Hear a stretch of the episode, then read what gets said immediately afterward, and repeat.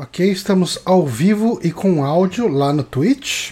Neste momento, que é um domingo, um, um dos últimos dias palíndromos do, do século, da década, do milênio, sei lá, que é o dia 02 do 02 de 2020, 20 horas e 10 minutos, podia ser 20 horas e 02 minutos, ia ser perfeito, né? Mas, enfim. Porra.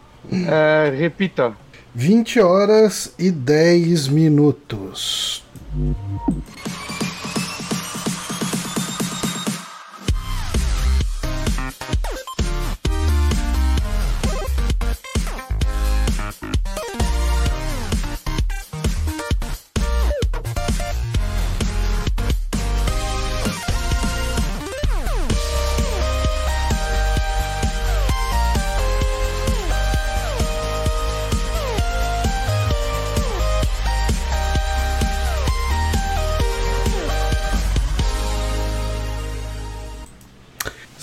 Estamos ao vivo com mais um saque aqui no twitch.tv barra superamigos ou em MP3 no seu feed favorito. Eu sou Johnny Santos e eu estou aqui hoje com Guilherme Bonatti. Olá, e estamos aqui com o nosso convidado lindo, maravilhoso, Saulo Raical.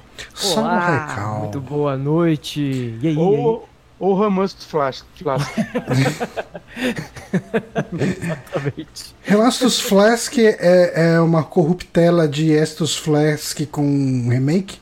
Com remaster. Com Porque eu remaster. queria. Ah, Exatamente. Era Estus Flask, aí já que era remaster de Dark Souls, remaster Flask, só pra perguntar. Gente, tem duas armas no Dark Souls que precisa pra platinar, mas as duas têm o mesmo nome, certeza. Como que eu vou saber qual é uma e qual é a outra? Era a última platina do Dark Souls. Eu criei o Discord só por causa disso. Caralho. Mas Até indo útil agora. Pois Hum? é, agora eu posso desligar. Terminou essa transmissão, eu vou. vou acabou, acabou. finaliza a conta, né? Vai lá, aceita os termos todos.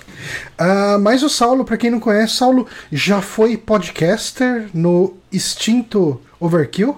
É verdade. No, no extinto Overkill, no extinto Super Controle e atualmente. Você era podcast- membro do Super Controle também? Sim, eu, Eu fui muito sabia. tempo editor do Super Controle, olha lá. Ah, que bacana. Um beijo pro Six, nosso queridíssimo. Beijão pro Six, que está comigo num novo projeto de podcast, já tem aí quase um ano, que é o Trouxe o Controle Podcast, nosso podcast quinzenal aí sobre... Cara, você tem um podcast? Eu não sabia disso. Você nunca me falou isso. Você não divulga essa porra? Como Ah, funciona isso? então, então estou divulgando agora, deve estar, acho que tá no... Eu não fazia ideia que você tinha podcast, Não cara. tinha ideia Sério? também. Eu tenho um podcast junto com o Six, que chama Trouxe o Controle, e tá aí em todas as plataformas, onde a gente fala dos joguinhos que a gente gosta, do que a gente tá jogando, essas, essas coisas aí, esse formato clássico Porra, de vou- eu vou muito assinar, não fazia ideia. Eu gosto muito do seu canal de vídeos. Pô, obrigado. Ah, é, e temos também o Hugo e Saulo. E a melhor mais linda e mais cheirosa página de Chrono Trigger do mundo, que é a Chrono Trigger dos Croneiros lá no Chrono. Trigger dos Croneiros que fez um, um sucesso durante algum tempo, hein? É verdade, ela ficou, ela ficou bem grandinha. Você assim. ainda tem atualização? Porque, assim, você fez muitas lives de. lives comentar. O Saulo, pra quem não conhece, o Saulo é um colecionador. A gente já comentou do Saulo aqui algumas vezes, mas ele é um colecionador de Chrono Trigger, né? É, eu tenho essa doença aí de ter um monte de Chrono Trigger. Na sua última contagem, quantos Chrono você Triggers você tinha? Eu acho que 14 ou 16, eu não lembro, cara. É porque as versões, as versões europeias, tem muitas versões europeias, eu não sei se você tá ligado. Você tá ligado ou não? Não, não tô ligado. É que, peraí, deixa eu pegar aqui pra mostrar. Europa saem versões, tipo, cada país tem uma diferente, né? Então aí, quando era só as americanas, eram poucas. Mas os Chrono Trigger tem uma corzinha diferente em cada, cada versão. Joga um pouquinho mais pro lado, que daí dá pra ver. Ah, aqui. Sempre que você compra um Chrono Trigger novo, você joga ele inteiro? De novo? Eu, de verdade, eu gosto da versão do Super Nintendo. Todas as outras eu não gosto muito, não. As DS mesmo eu não gosto muito, eu prefiro do Super Nintendo. Sério? Eu Por que, gosto que você não gosta de DS? Cara, o problema é que eles puseram umas duas, duas dungeons extras, assim, que, no- que tem um level design todo quebrado. Não sei se você fez as dungeons extras. Ela, o legal de Chrono Trigger é que ele não tem random battle, o jogo é super dinâmico, né? Ele não tem muito filler, assim.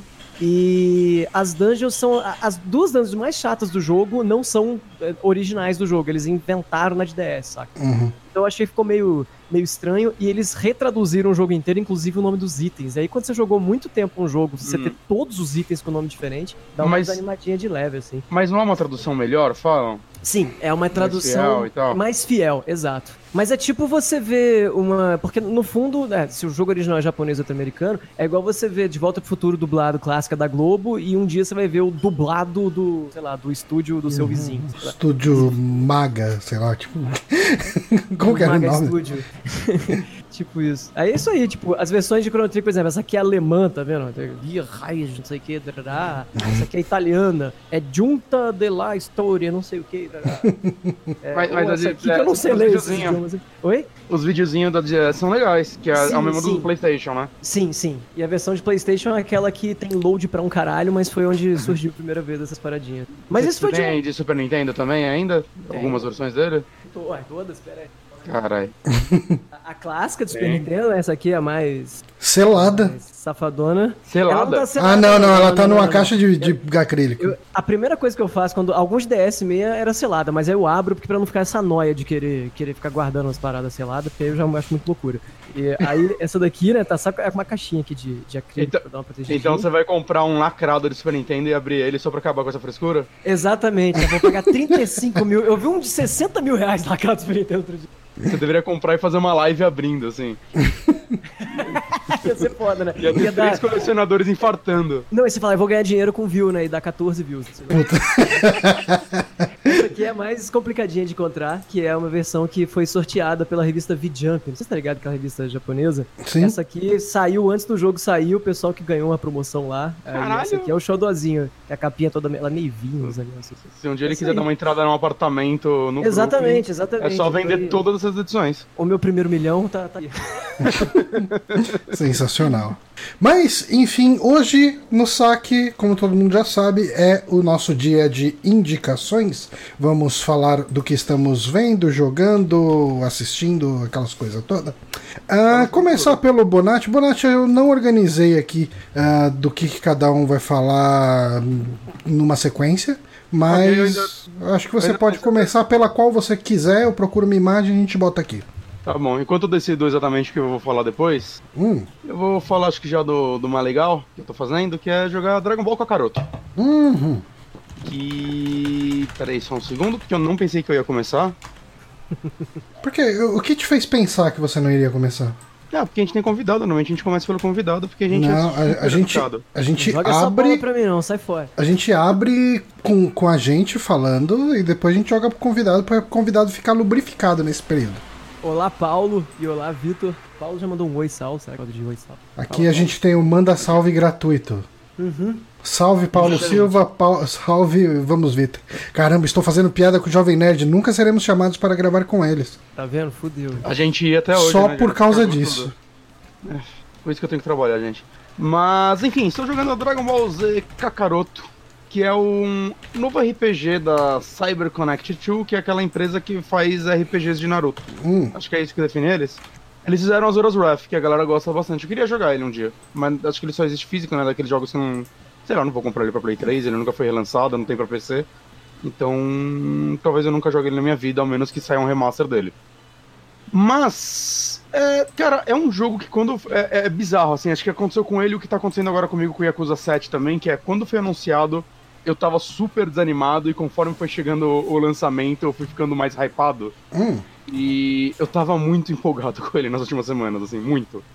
E porque, tipo. Você é um cara que ele- gosta muito de Dragon Ball, né? É, mais do que eu claro. deveria. Mais do que eu deveria. Eu tô, comprando os mangá tudo de novo agora. Aquela Me explica uma. Ô, Bonatti, Bonatti, me explica uma coisa de Dragon Ball que é o seguinte: se eu hoje, no auge dos 30 e caralhos anos, resolver assistir Dragon Ball, você acha que eu vou gostar? Fala a verdade.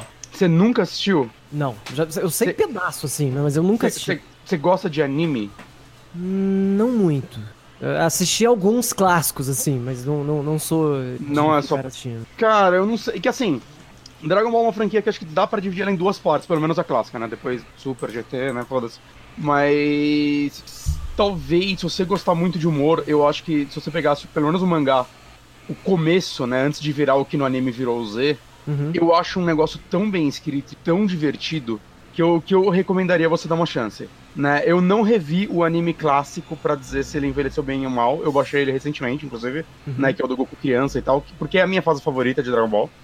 É, o Z, cara, eu não sei porque assim, pelo fato de você não gostar muito de anime e tal, né, não ser muito sua praia, eu não sei se isso vai te agradar, porque o Z já é muito mais lutinha, power level, né, ele, ele meio que é o que shonens vieram a ser depois, né, meio que se basearam tudo nele e tal, né, e eu não sei, cara, eu realmente não sei dizer se você iria curtir. Eu, eu te recomendaria dar uma chance, pelo menos pro começo do mangá.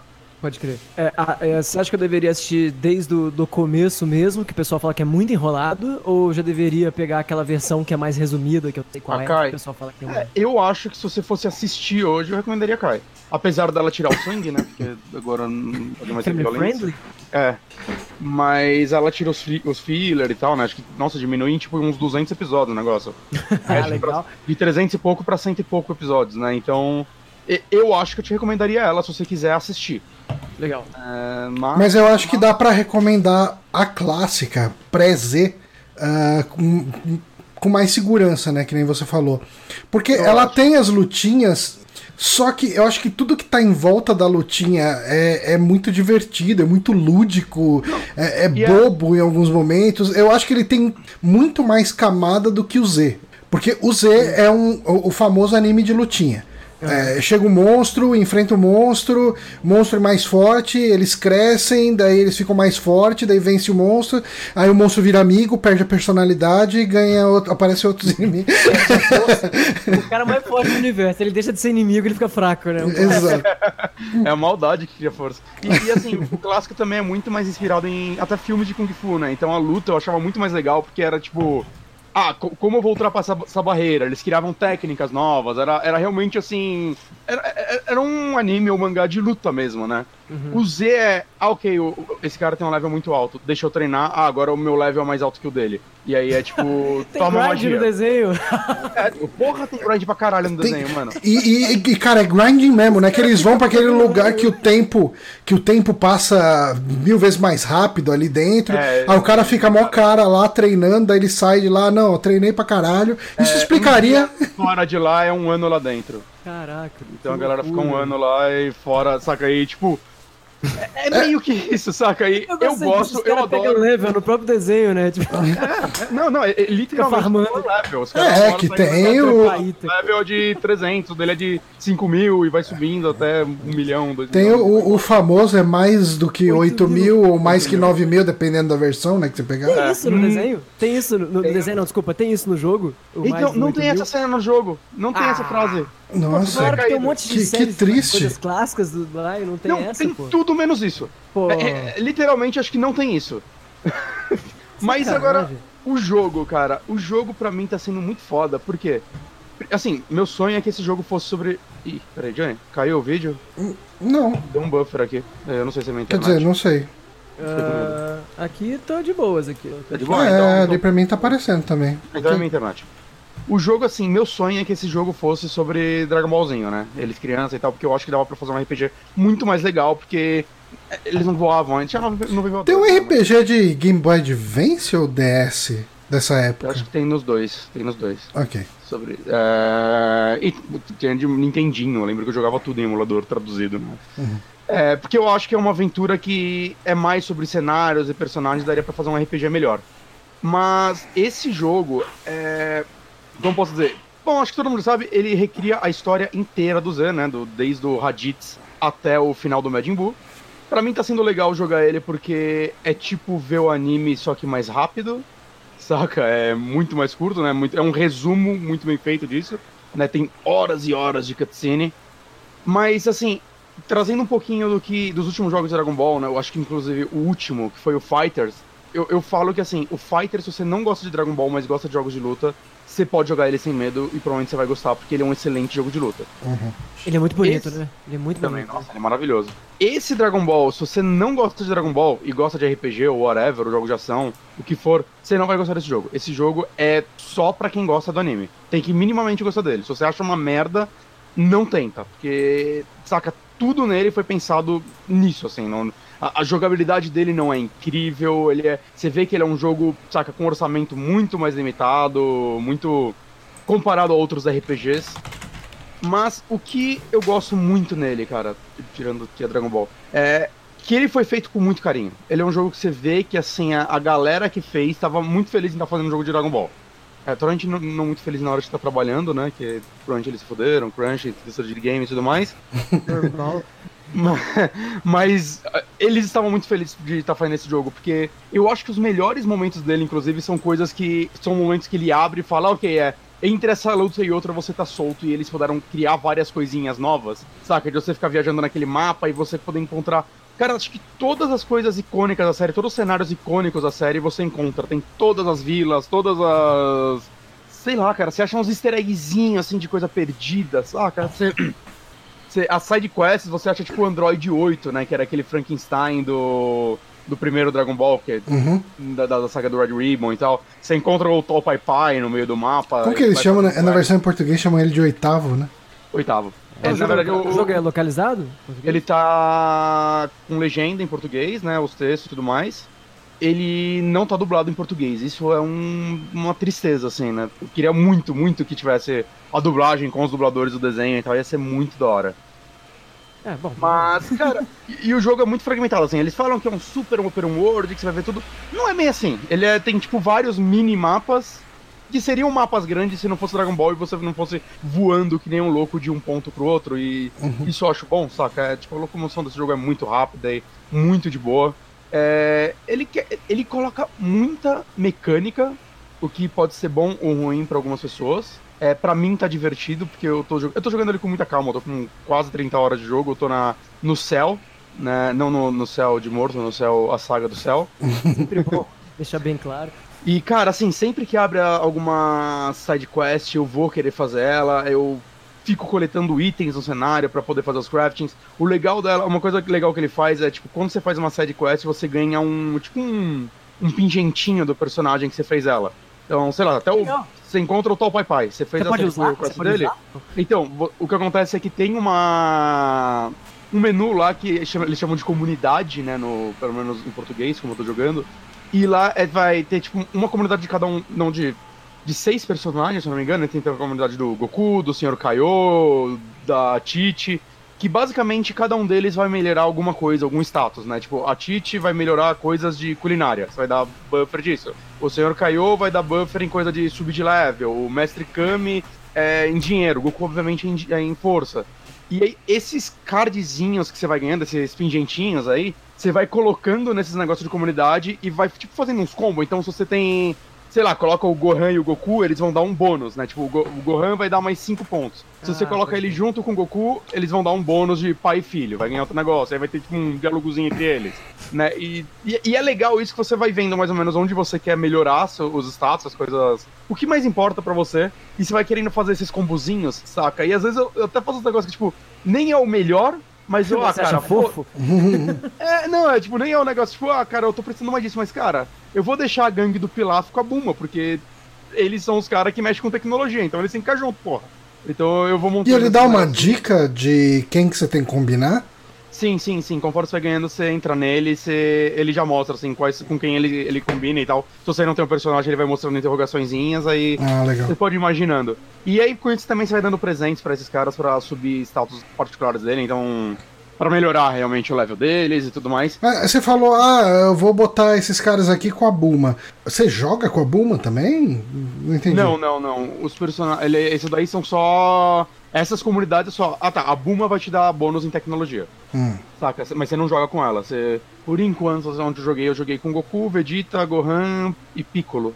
Acho que tá. só esses. E o Trunks. Hum. É, os outros, eles ficam como eles ficam na sua par e eles lutam automático, né? Então você vai ter o Kuririn e tudo mais, e eles mesmo vão ter suas skill tree, e você sobe o level delas, e você vai criando golpes, você coloca uns golpes de atalho pra na hora do combate você, ah, manda o Quickinho usar o Taioken que deixa todo mundo cego, saca? Uhum. Então você vai criando essas estratégiazinhas. O jogo em si não é difícil, né? Mas é muito. Ah, encontrei um personagem muito mais. level muito mais alto que eu. É, não, não vai jogar contra ele, saca? Você vai tomar um cacete.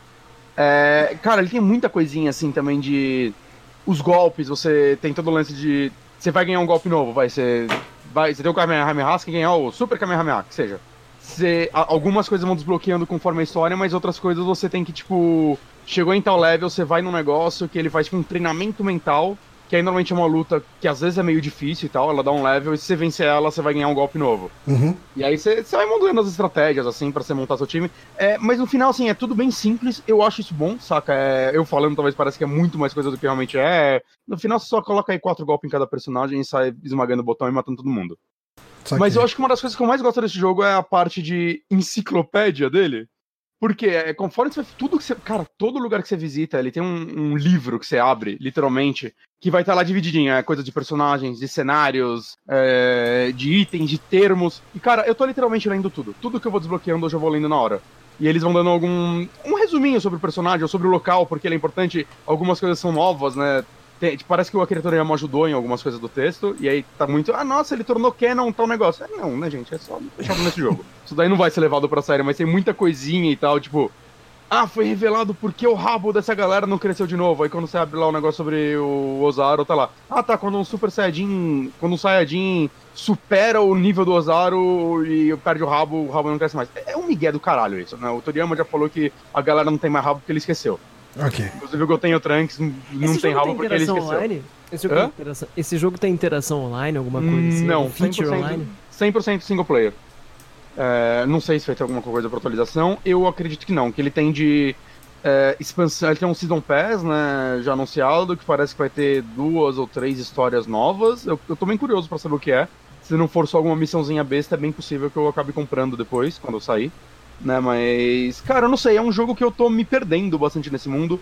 É, é muito legal como eles recriam as cenas assim em 3D, saca? Tem, tem, tem uns três tipos diferentes de cutscene, que tem as que tipo é só esses dialogozinhos aí que nem tá vendo agora, Uhum. que nem dá pra considerar cutscene. Aí tem as de baixo orçamento e tem nos momentos chave as de grande orçamento que você vê onde que é onde eles colocaram todo o orçamento do jogo na- nelas. É, lembra muito Yakuza, assim. Yakuza também tem muito disso, né? Tem as cutscene pobre e as cutscene que a galera se dedicou mais, que o orçamento é pequeno.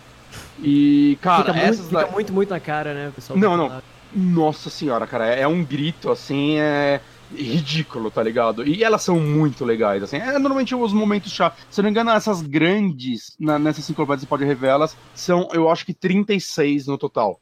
Dessas grandes, né? Não é, não é pouca, não é pouca. É. E, e elas são muito, realmente muito bem feitas. Vai ser tipo um momento que o Goku vai se virar Super Saiyajin, né? Vai ser Piccolo se sacrificando. É, é, é aqueles momentos que até no desenho você vê que a animação é melhor que o normal, porque esse episódio é mais importante que os outros. Bota um animador foda aí que faz os filmes pra fazer esse episódio.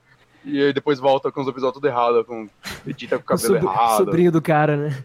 Não que, não, que Dragon Ball tem uns negócios, tipo, tem um episódio que o cabelo do Vegeta é castanho, por motivo algum, saca? E depois volta a ser preto. É tipo, foda-se, saca? A galera lançou, tem que lançar essa porra em uma semana, faz aí. Errei a paleta de couro, é a vida. Segue. É engraçado, né? Quando a gente assiste essas coisas mais inocentemente, acha até que é de propósito, né? Umas coisinhas assim. Sim, quando eu era moleque, eu, eu, eu achava que tinha um significado maior. Não, não, é só, tipo, falhou, lançou assim, foda-se. Errei, né? Errou. E, e, cara, é, é- sei lá, cara, é um jogo, novamente, ele é muito pra fã, é muito. Saca, de tempos em tempos, nesses momentos livres, ele vai introduzindo algumas side quests, algumas até baseadas em fillers, saca? E são legais, é, nenhuma é um super texto, mas elas são divertidas, você vê que é, tem muitas muito bem humoradas, assim, tem uma, tipo, depois que você tá lá na, na, na Mukizei lá, você tem os soldados do Freeza, você acha um deles rebelde e tal, e aí tem toda uma luta com ele, e quando você vence ele, ele tipo pergunta o que você tá batendo nele e tal. Ele, não, não, eu só uso esse uniforme para as pessoas me deixarem em paz, porque na verdade eu quero ser cozinheiro. E aí, tipo, a quest é você ajudar ele com os ingredientes, porque ele quer fazer uma receita foda, e aí você ganha uma comida nova, saca? É, tipo, tem muitas questzinhas assim de humor que eu acho que funciona bem. E que e algumas são recorrentes, saca? Então você vai reencontrar esse personagem depois em outro lugar e vai continuando a história dele. Nada muito grande, saca? Mas são divertidas, né? Todo o lance de cozinhar é legal nesse jogo também, né? Tipo, jogo Você tá japonês com- adora colocar você tá culinária. com- É verdade, é verdade, né? Vocês gostam de culinária em jogos no geral ou vocês acham boring? Eu, eu, eu gosto quando ela te dá um significado, né? Tipo, nesse jogo eu acabo fazendo comida sempre, tipo, antes de alguma luta grande, porque, ah, eu vou comer esse negócio que vai me dar mais 15% de experiência, então vou sair daqui ganhando uns level a mais, Aham. vou aumentar minha força em tanto por cento. Então, antes de lutas grandes, assim, os chefes, vamos chamar assim, eu acabo comendo pra caralho. Eu descobri agora vendo uns vídeos. eu não rejoguei desde que eu vi esse vídeo, que as comidas também tem um negócio que elas aumentam pra sempre. Então, ah, você vai ganhar mais 2 de HP pra sempre pra você comer isso. Legal. E o jogo, não deixa isso claro, o jogo tem muita mecânica escondida, assim. Eu não acho que é escondida, eu acho que é só, tipo, mal explicada mesmo. Né, mas, mas tem isso também. engraçado essa coisa de comida nos RPGs atuais, que eles dão tanto, por exemplo, Final Fantasy XV, né, e tal. É, não, jogo japonês, cara. Ele, ele O- sempre tem. O Zelda, agora com essas coisas, assim, os caras, é, eles gastam, é meio triste dizer, né, os caras, é, eles Investem. dedicam, é, eles investem e dedicam mais tempo pra fazer animações pra pra fazer uma comida do que pra mostrar sua arma ficando melhor, por exemplo, né? Você Não, a Final arma, Fantasy- foda-se. A arma, pum, vai, sei lá, você vai ter, no, no Zelda, né? Você vai fortificar a arma, pum, já tá mais forte, né? Alguma coisa assim. Agora na comida, não. A comida mostra crescendo, tal, jogando ali. Muito louco, né? Essa, essa paixão por- pelo, pelo lance da, do cozimento das paradas, né? Nos RPGs atuais. E não, e o, o Final Fantasy XV, a galera que modelou, modelaram a comida 3D perdeu um tempo lá, cara, porque é um jogo que me dava fome. né? Era. Nossa, os caras. é- é- foi uma equipe, assim, uma equipe só pra isso, eu acho, cara. Que é, é muito prato e todos têm um modelinho 3D mal bonito, E mano. ainda dava raiva porque o moleque não gostava das comidas boas. né? É, moleque chato do cara. e outra, outra coisa legal que eu achei nesse jogo é, às vezes em alguns mapas aparecem uns inimigos mais fortes. Se você vai limpando eles, é, eu descobri que vai tendo toda uma subhistória, incluindo uns personagens do Xenoverse, que, é o- que é um, o, o MMO de Dragon Ball que eu joguei. Uhum. E, e é legal, assim, é tipo coisa fora, saca, do anime, assim. É um personagem novo, né, que só existe nos jogos. E tá aí nesse daí, eles colocaram nele aí como uma coisa extra e tal. Tem todo o lance também de você recuperar as esferas do dragão e desejar uns chefes de volta, saca? Então, você deseja o Raditz de volta. E aí você vai lá, você pode lutar com ele de novo, ou às vezes ele te dá até alguma quest específica pra ele, evoluir ele volta, ele. ele volta bombado ou ele volta igualzinho? Não, ele volta mais forte. É Legal. um pouco difícil a luta e tal. E, e aí, se você vence ele, você ainda ganhou o pingentinho dele lá pra você colocar na sua E comunidade. o combate funciona como?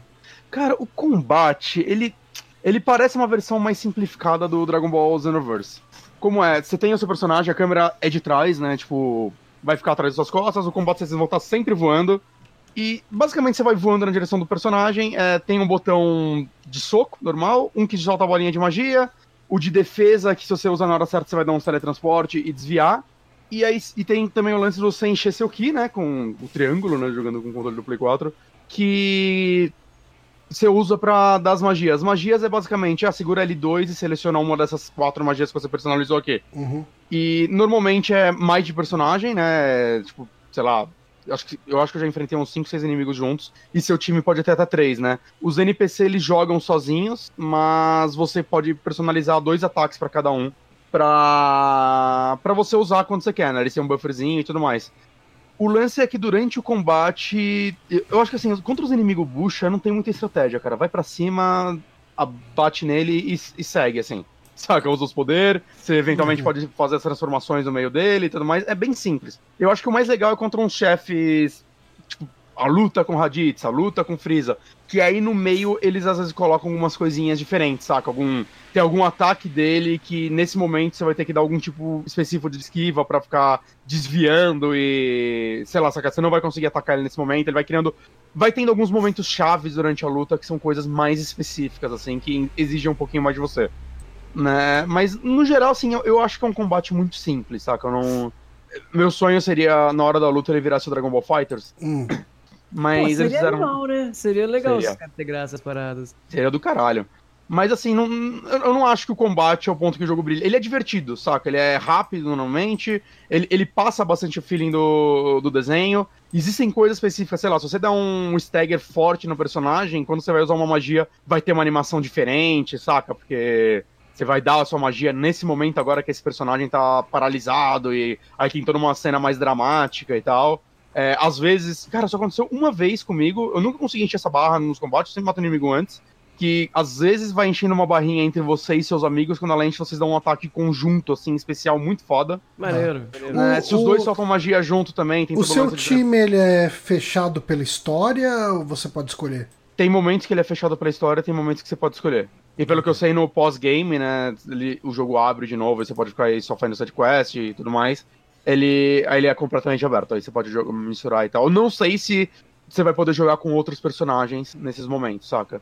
Se, sei lá, ah não, agora você vai poder jogar com o Kuririn e tal, ia ser legal. Ok. né? Mas eu não sei. Cara, ele tem muita. Cara, Ele tem a quest do Goku e o Piccolo tirando carteira de motorista, saca? É muito divertido. E depois disso você libera minigames de corrida. As pessoas adoram, é, eu, eu, não conheço, né?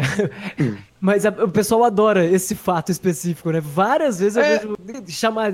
Pessoal falando isso em algum canto. assim, É que é um "Nossa, filler. É um filler muito específico dos dois tirando carteira de motorista e eu não lembro se ele teve alguma relação com alguma associação, sei lá, de, detenção segura. Sei lá, cara, eu não sei o motivo exato, né? Mas esse episódio existe. E eles trouxeram isso pro jogo, eu achei muito legal, cara, muito da hora. É, é, e tem, tipo, no mapa tem coisinhas pra coletar, né? Às vezes fica pintando umas torres do Red Ribbon ou uma nave do Freeza pra você ir lá explodir elas. Outra coisa que eu gosto bastante é quando você tá bastante uns levels mais alto que os inimigos, se você passa por ele voando, você não tem que fazer o combate. Você, tipo, quando você desce um trombão nele, você já matou ele, já ganhou a experiência de- desse combate, saca? Porque a luta ia durar 5 segundos de qualquer forma, mais as animações, então eu acho legal isso. Eu gosto quando RPGs fazem isso. Ah, cara, o inimigo tá com um level muito mais baixo que você, não, não vão fazer você perder seu tempo. Você venceu, beleza. Pode crer, pode crer. Né? E, cara, eu não sei, cara, ele tem muita mecânicazinha, novamente, que agora até me fugiu a, a mente, né? Os próprios golpes especiais, eles são legais porque alguns são coisas diferentes, né? Sei lá, tem o rajado de energia do Vegeta. Quando você faz ele, ele para o tempo, a câmera fica atrás de você e você vai mirando nos inimigos e quais você consegue pegar. Ele vai ficar jogando uma porrada de energia, assim, igual no desenho, seguidas e finaliza com uma gigante, saca? E às vezes você aproveita seus amigos pra. Ah tá, eu vou usar o Taioken do. O Kuririn é muito útil, cara. O Taioken é a melhor habilidade do jogo, porque ele paralisa todos os inimigos à sua volta. Ele deixa todo mundo cego. Então eu vou deixar o cara cego pra usar essa Jinkidama que demora mais pra eu soltar. Então é, é meio que o máximo de estratégia que tem, né? Ou você querer combinar algumas magias pra dar alguns combos e tal, mas não é nada. Sei lá, cara, eu, eu acho no geral muito simples. Talvez se fosse mais complexo também o jogo se tornaria cansativo pra mim, eu não sei. E uma coisa, você precisa ah, de alguma forma ficar fazendo grinding ou o avanço normal do jogo já é o Cara, eu, suficiente? eu fiz grind uma hora, mas, tipo, sei lá, de uns dois levels, mas. É porque a primeira luta com o Raditz foi a única vez que eu perdi no jogo, que eu morri.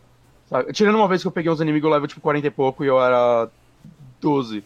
Mas é porque esses inimigos, eles não vêm atrás de você, é aqueles inimigos específicos mais fortes que estão no mapa. Eu só queria testar pra ver como acontece. Eu falei, ah tá, eu não vou nem conseguir atacar ele. E eu descobri depois vendo o vídeo, outra coisa que o jogo esconde de você é que dá pra você fugir dos combates. Eu fiquei voando pelo cenário pra ver se isso acontecia. Não, você tem que apertar o analógico, que você tira o Z-target do inimigo e aí você pode fugir. Ah, O jogo não me explicou isso, filha da puta. O, o Vitor fez Mas- um comentário muito bom aqui que, pô, os caras voam e ainda tem que tirar carteira pra poder dirigir. É, é porque a Titi pede isso pra eles, que ela quer fazer uma viagem em família. E aí ela faz você e o Piccolo tirar também, porque sim. E, e aí você pode agora comprar carro, você pode montar robôs, e é toda uma parada por fora do jogo que eu ainda não explorei. Ficar fazer crafting disso, pra Buma construir os negócios e dar level up nos negócios. E tem todo o lance de você comprar partes específicas do carro que melhora os atributos dele pra fazer minigames de corrida. Eu ainda não fiz nenhum, porque eu nem comprei o carro, é mó caro. As batalhas desse jogo são. As boss battles são, são rapidinhas? São. Assim, rapidinha nunca é, mas elas são muito longas. É, vai.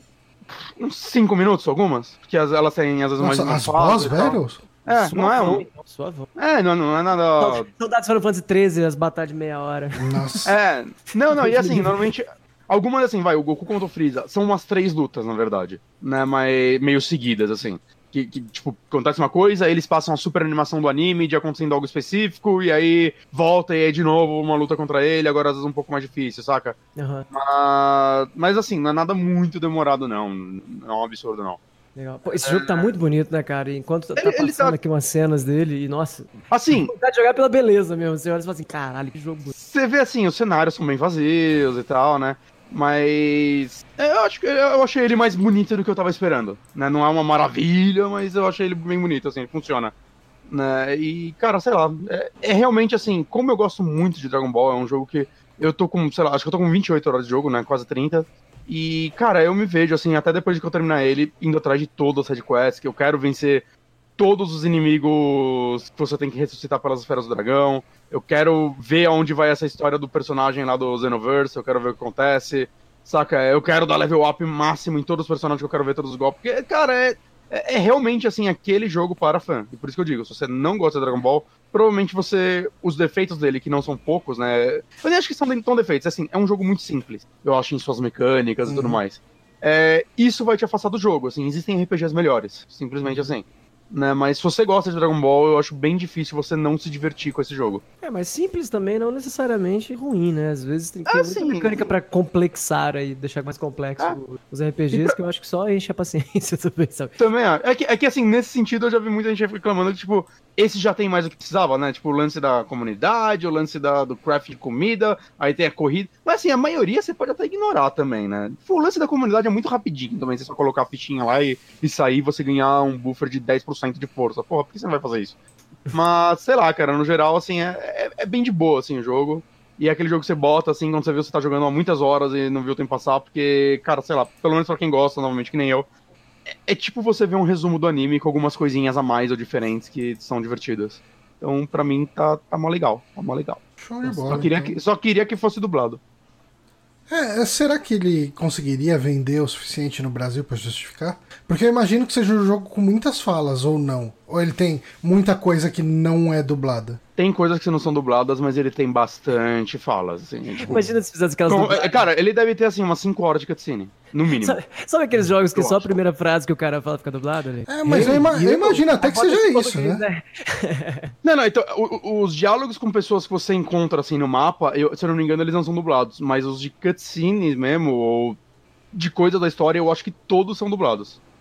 O E Vitor aí tá tá, tem, tem inglês e japonês. Eu tô jogando em japonês porque eu meio que odeio a dublagem americana de Dragon Ball. Eu já falei disso aqui, eu acho ela bem ruim. É, todo mundo tem que ser Master Badass. Porra, agora, agora no jogo, no vídeo, pra quem tá vendo, tem um personagem do primeiro Dragon Ball. Eu gosto muito de encontrar ele, eu esqueci o nome dele, é... É esse cara com o paninho na cabeça. É, É o cara Nan. sai de costas. É o Nan. Cara, eu gosto, eu achei muito foda ter ele. no Ele é, ele é um cara do primeiro torneio, né? Ou do não? primeiro torneio, que ele tá no torneio. Isso que é legal. as- todo Ele tá no mundo- torneio pra pegar água pro vilarejo dele, não é? Ele, é, ele quer o prêmio em dinheiro porque ele precisa do dinheiro pra comprar água pro vilarejo dele, que o vilarejo dele é tudo seco e tal. E ele perde, ele fica super decepcionado e, tipo, caralho, eu decepcionei minha família. E quando o Mestre Kami descobre o motivo, ele dá um jeito, assim, de armazenar muita água numa cápsula da Bulma pro cara poder levar e tal, e, E- salva o vilarejo dele. Aliás, o, o- o Mestre Kami que participa desse torneio como Jack Chan, né? É, Jack Chun. Jack Chan. ele faz até, até um- uma parte que ele começa a brigar com aquela aquele estilo bêbado dele, né, daquele Aham. filme. Né? Cara, é assim, era muito legal essa primeira fase da Dragon Ball por causa disso, cara. Era muito mais artes marciais mesmo. E, se eu não me engano, é nesse torneio também que o Kuririn luta contra um cara que, tipo, ninguém consegue vencer ele porque o cara fede muito. Uhum. Ah, e aí o sim, Kuririn. lembro. E, e aí a forma que o Kuririn vence ele é quando o Goku grita, mas Kuririn, você não tem nariz. Aí ele fala, caralho, é verdade. E ele para de sentir o cheiro automaticamente. É, então por isso que o coisinha. Dragon Ball Classic é bem mais legal, É. quer dizer. Pô, no, e no mangá é muito legal que tem muita coisa, tipo, a primeira luta com o Goku contra o Yantia, o Goku dá um golpe nele que bate, tipo, no quadro do mangá, assim, e quebra o quadro e o Yantia ricocheteia nele e cai, assim, todo arregaçado. Saca? São umas coisinhas muito. Tinha muitas essas quebrinhas de quarta-parede, esses negócios que funcionavam muito bem, assim. Toma essa, Kojima. Toma essa coisa. Ah, mas assim, eu, eu acho que o Akira Toriyama, eu entendo quem. Pra mim, ele é um cara muito foda, que até na fase Z. Ele é um cara que ele fez Dragon Ball sem planejamento nenhum. Isso ele já falou várias vezes, você consegue ver isso no desenvolvimento da, da história, assim. Ele não planejava as coisas. Ele ia fazendo, ele é o Michael Scott, saca? Eu começo a falar e torço pra dar tudo certo. e, e eu acho que pra alguém que fez um negócio sem planejamento nenhum, criar um dos, saca, animes e mangás... Tem um mínimo sentido, já tá bom, né? Não, não, e cara, ele consegue pegar, tipo, até a pior fase de Dragon Ball, que é a saga do Majin Buu. Tem uns momentos muito bons, assim, realmente de verdade emocionantes, tipo do Vegeta, o Majin Vegeta e tal. Funciona muito bem, assim. Saca? Ele, ele, ele sabe, assim, pegar a bagunça dele e do nada entregar algo genial lá no meio. E por isso que é, tipo, lembrado há tantos anos e Uhum. né, amado e influente pra caralho até hoje, né? Então, cara, sei lá, eu, eu amo muito Dragon Ball, vou reler essa porra toda mais pra frente, e esse jogo é muito foda, eu gosto dele. Jogo do ano até agora. Maravilha, então. É o único jogo que saiu esse ano, beleza, mas, mas é o jogo do ano até agora. Ah, gente, então, ah, Dragon Ball Z Kakarot disponível para Xbox. Tudo menos Switch. É. Xbox, Play 4 e, e PC. É uma pena que eu acho que esse jogo rodaria no Switch com uns downgradezinhos, assim. Não parece ser. Bem, bem provável. Ah, Bem é, provável. fizeram Doom rodar no Switch, né, cara? A galera vai ficar Só- com é só resolução de Mega Drive? Talvez, mas. Ia ser bem maneiro se ficasse Sobrevive. resolução de Mega Drive, inclusive, imagina. Função maneiro. Pois é, então uh, eu vou para minha indicação. Eu acho que eu. A menos que a gente tenha muito tempo sobrando no final, eu falo de uma outra coisa. Mas uh, a princípio eu vou falar só disso aqui, que é a série Picard. Tô bem curioso pra sua opinião dela. Eu comecei a assistir, né? Quer dizer, uh, só tem dois episódios até agora. Ela tá, uh, ela tá passando semanalmente, porque ela tá passando lá fora na CBS, né? E daí hum. os direitos de distribuição dela uh, foram, né, fora dos Estados Unidos, foram pra, pra Amazon Prime, né? Eu tô assistindo pela Amazon Prime. E o que é Star Trek Picard, né? Ah, o nome, como o nome diz, é uma continuação né, de, do Star Trek The Next Generation. Ele se passa 20 anos depois de Star Trek Nemesis, que é o filme de 2002 de Star Trek. Eu acho que é o último filme de Star Trek sem ser os do JJ. Caramba, 2002? Ficou tanto tempo 2002. assim sem... Embora do, do Não, JJ, então, é que daí depois teve os do JJ, né? É, então, mas ficou bastante tempo, né? Até jogar o do DJ. O DJ é 2010? 2009, mais ou menos. talvez. Não lembro, teria que dar uma olhada. Uh, eu acho que é de 2009. Mas enfim, a, hum. a série a gente vê o, o Picard já aposentado, tocando o, a, a vinícola dele, né? Isso é uma coisa que não é jogada, é, é uma coisa que era uma possibilidade real. Uh, porque em alguns episódios do The Next Generation você vê a família do Picard, é, eles tocam uma vinícola, eles plantam uvas e fazem vinhos, né, e tal. Uhum. E assim, uh, nesse futuro aqui, ele tocou isso. Uh, ele é o, o, cara que tá tocando. E uh, assim, ele vai dar uma entrevista depois de muito tempo. chamam ele para falar sobre. Isso é uma coisa muito legal na série, porque ela. eu não sei se o Saulo conhece Star Trek, ou se interessa, ou se importa, melhor dizendo? Cara, eu sou super curioso para assistir, nunca assisti por causa da quantidade de episódios que eu teria que ver é, pra é conhecer é muita tudo. Coisa. Mas, assim, abstratamente, sem nunca ter visto, eu chutaria que é muito mais legal que Star Wars. Tô viajando? Cara, eu, é, eu era um cara que não conhecia Star Trek e falava mal de Star Trek. Falava, não, Star Wars é que é legal, Star Trek é chato e tal. E depois que eu conheci Star Trek, cara, eu gosto muito mais Star Trek do que eu já gostei de Star Wars. E olha que eu gosto muito de Star Wars. Uh, mas assim, uma coisa que eu acho legal, que eu acho que vale a pena falar, o, o Star Trek ele tem aquele reboot do J.J. Abrams, que são três filmes, né? Era pra ter um quarto, deu um monte de rolo, se bobear nunca mais vai ter. O Tarantino não vai mais dirigir ele, né? o Tarantino, ele ia dirigir um filme à parte de Star Trek. Hum. Se fosse dirigir, né? ele não ia ser esses filmes do JJ. Mas uma coisa interessante Queria. é que o, o reboot é canônico com a série normal. Uh, o reboot é considerado uma timeline alternativa e eles se conversam. Né? Que legal, Sim. como isso? isso é legal. É, porque assim, é, é, porque universos alternativos são uma coisa que já existem em, em Star Trek.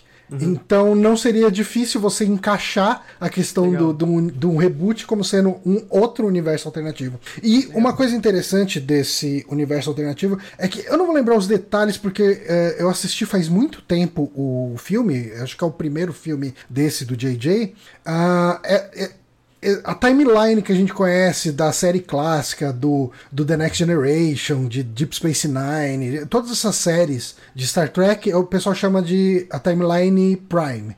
E a timeline do reboot, ela é uma timeline que o pessoal chama da timeline Kelvin, que é, essa timeline ela acontece com o desdobramento de uma supernova que, se não me engano, ela é evitada por uma nave que chamava o SS Kelvin, e isso uh, é, evitou. Uh, teve uma supernova que destruiu o planeta de um dos maiores inimigos da Federação lá, que eram os Romulanos. E daí, na, uh, no reboot, reboot, né? Vamos dizer isso. Uh, isso foi evitado e a história avançou num, num, numa outra situação.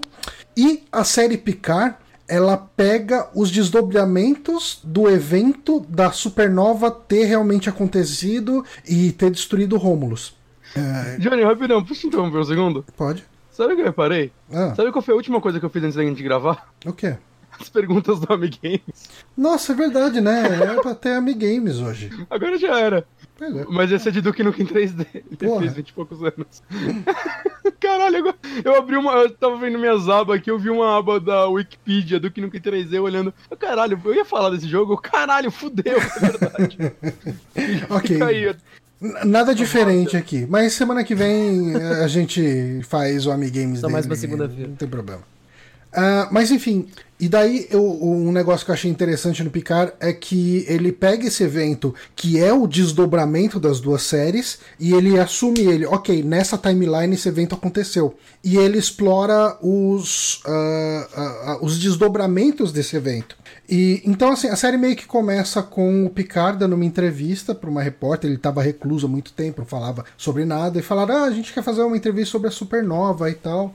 E ele tá falando sobre a supernova e daí assim, a repórter começa a encaixar umas respostas que ele falou que ele não ia responder antes. Ah, por que que ele deixou a a, a- Starfleet, né, a Federação, é, por que que, ah, o que, que ele acha dos androides, porque ah, uma coisa que aconteceu é, depois dessa ah, essa explosão da supernova, ela destruiu o planeta de origem desses romulanos, né?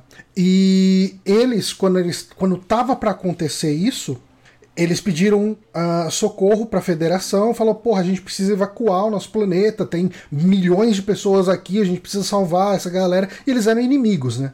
E assim, ah, do ponto de vista hum- humanitário da federação, ah, seria. O o esperado seria ela ajudar, mesmo sendo um inimigo, porque eles sempre falam: não, a gente sempre abre a porta para diplomacia, diplomacia é sempre importante, não sei o quê. Só que eles estavam num momento meio crítico e alguns dos planetas da federação falaram: não, cara, a gente não vai ajudar esses filha da puta, eles. Todo, toda oportunidade eles ah, causam com a gente, eles ah, sequestram nossas naves, eles nos atacam, sabotam a gente, não, não vai salvar não. E ainda assim ah, a federação meio que tinha decidido que ia ajudar esse plano de evacuação. E só que assim, ah, existe um, um celeiro de naves, de, de espaçonaves ali, eh, que ficava em Marte. E no momento que as naves estavam sendo preparadas para ajudar, né, para fazer essa evacuação de Rômulus, ahn, acontece uma rebelião de todos os androides, e os androides de- matam todo mundo da, da estação e destroem as naves. E daí acaba que a federação não consegue ajudar, ah, e tem junto com isso a questão dos androides terem se rebelado, então a, federação acaba baixando o decreto anti-android, agora é proibido ter android. E as relações assim entre Rômulus e a Federação ficaram abaladas para sempre. Con- e eu achei assim, isso é uma coisa que eu achei interessante da série, porque me perguntaram, ah, tá, quem não assistiu Star Trek vai aproveitar a série? Eu consigo falar que sim, porque é- ela tem uma história de, de ficção científica interessante, tem um mundo bem interessante de se acompanhar. Eu, eu acho que ele faz muita alegoria com essa questão de como as pessoas tratam refugiados hoje em dia porque a gente tem toda a crise de refugiados, tanto em Estados Unidos quanto na Europa, né, de refugiados de países árabes ah, sendo negados em alguns países, porque eh, existe uma questão de preconceito. Não precisa nem muito longe, né? Agora a gente está tendo preconceitos ah, em, em relação a chineses que estão no, no Brasil, né? Tem gente e fala, ah, vem aqui espalhar doença, não sei o quê. Isso é uma coisa que tá rolando, cara, em metrô, em ônibus. Sério? É, Não tá. cheguei a ver isso. Tá, eu peguei algumas histórias assim em rede social. Caralho, cu, tá né? Então, assim, é, ele trata um pouco essa questão da xenofobia. Porque o, o Picard, ele é. ele sempre foi um humanitário, né? Ele sempre ah, levou a questão de, de fazer uma como se diz, é, tentar uma abordagem diplomática antes de atacar. Não importa quem fosse, não importa que fosse inimigo da federação, não importa a situação. Ele sempre ia tentar conversar com a pessoa antes, né? Falar, porra, e aí, a gente tá só passando, a gente não quer confusão, vocês estão precisando de ajuda, não sei o que e tal. Se os caras chegassem e atacassem, aí ele não tem sangue de barata, ele atacava de volta. Ah, Mas, e, e daí ele trata. é, o, o próprio Picard ele tem dois Romulanos na casa dele, que conseguiram escapar da tragédia e tal. E são, assim, são meio que empregados dele, mas é aquela relação de empregado meio amizade, sabe? É, São pessoas que trabalham junto com ele ali, ele gosta muito deles, se importa com eles e tal. E, e esse, esse é um aspecto da série. E assim, isso é meio que o background. Acontece isso, ele se revolta na entrevista e tal. E ah, em paralelo a isso, ele tá tendo sonhos com o Data, que era o androide da tripulação do The Next Generation, né, da tripulação da Enterprise dele. Essa é a parte que eu tô vendo muita crítica. Por quê? Ah, o que, que criticaram? Eu não vi muita gente criticando. Então, eu vi o vídeo do Red Leather Media sobre essa série, né? Eles são fãs da, Star Trek. E, assim, eles odiaram o primeiro episódio, né? Eu vi o vídeo eles falando do primeiro episódio. Tem que acabar E- com. Então, e eles falaram que, um dos, pelo menos o principal motivo que eu captei deles reclamando, né? Quando a gente escuta um vídeo de 40 minutos de uma pessoa falando sobre algo que você não viu e não conhece personagens, às vezes você não capta tudo que ela fala. Ok. Mas o que acontece que eu vi eles falando é que parece que cagaram completamente o tipo de relação que o Picard e o Data tinham. Eu. eh, Fazem parecer que os dois tinham uma relação de respeito fantástica. Então, Na é. outra série, que na série clássica não existia, assim, eles... Você Pelo que eu assiste... entendi, eles meio que se odiavam. Ô, Bonatti, você já assistiu as paradas Star Trek ou não? Eu tô pra começar a ver um guia de episódios do The Next Generation, que Mas você você, nunca, mas, você 20 nunca episódios. mas você nunca viu. Eu vi só os filmes do J.J. Abrams e Ah, a tá. primeira temporada da querida Netflix. Pode Ah. Discovery. Que Isso, não é Discovery. uma série boa. Ah, Ela é- então, é que quando eu comecei a conhecer o resto, Ser inferior não torna ruim, Johnny. é ok. Mas ela tem muito defeito. Ah, porra. Não, eu gostei, mas é, eu Deixa eu gostei. perguntar uma coisa do Picard. Você tá falando numa série que falam pra resumir oito temporadas em 20 episódios, então também deve ter defeito aí. Ok. Quanto, quanto tempo cada episódio? Só saiu o primeiro, né, que você falou? Não, saiu Não, os dois? saiu, dois. É 45 episódios. É, 45 minutos por episódio. Caralho! Não, eu acho que vai ser uns 8 ou 10 episódios. Acho que não Vai ter ser- mais temporadas? Já falaram sobre isso? Então, o Picard já tá. é, é, O Patrick Stewart, ele foi em algum programa de TV ah, e tava a Whoopi Goldberg, né? Que ela fazia alguns episódios da série clássica e ele convidou ela pra segunda temporada. Hum, Então eu imagino que vai ter. legal. Ah, mas assim, falando sobre isso que o Bonatti falou, Uhum, ah, é, isso. eu, eu vi. ah, eu tinha visto aquele Health in the Bag, é esse o nome? É. Ah, eles criticaram isso também. Não, mas é, isso é o Red Leather Media, tá? Ah, tá, ok. É o mesmo vídeo, então. É o mesmo vídeo. É, ok, então, então a gente viu o mesmo vídeo. The Bag é o nome do programa dentro do Red Leather Ah, Media. ok, eu não, não acompanho tanto. Assim. Eu, só, eu só saí procurando coisas Uhum. de, de Star Trek Picard. Assim. Ah, eu, eu acho que eles forçaram um pouco, mas eu acho que eles não estão 100% errados. Ah, o Picard ele tinha uma relação de muito respeito com o Data. Ah, mas a série dá a entender que eles eram amigos, muito amigos, muito próximos. E, e talvez dê pra interpretar que não fossem. Mas o Picard tinha, sim, muito respeito pelo Data. Ok. eu, eu acho que eles forçaram muito pra um lado na, na crítica deles. Mas, enfim, o Picard ele começa a sonhar com o Data, né? Também. Isso é uma coisa que, que rola também no primeiro episódio. E são sonhos meio bizarros, assim, deles jogando xadrez no meio de um campo. E o Data, ele É o mesmo ator? é o mesmo ator, Brent Spinner. Ele se sacrificou no filme de 2002. né? Ele morreu. Ele explodiu. Da hora, não salvar- assistindo esse filme agora. Obrigado, Johnny. Ah, E- não. E como eles fizeram com o lance do ator envelhecer? Que ele é um robô, né?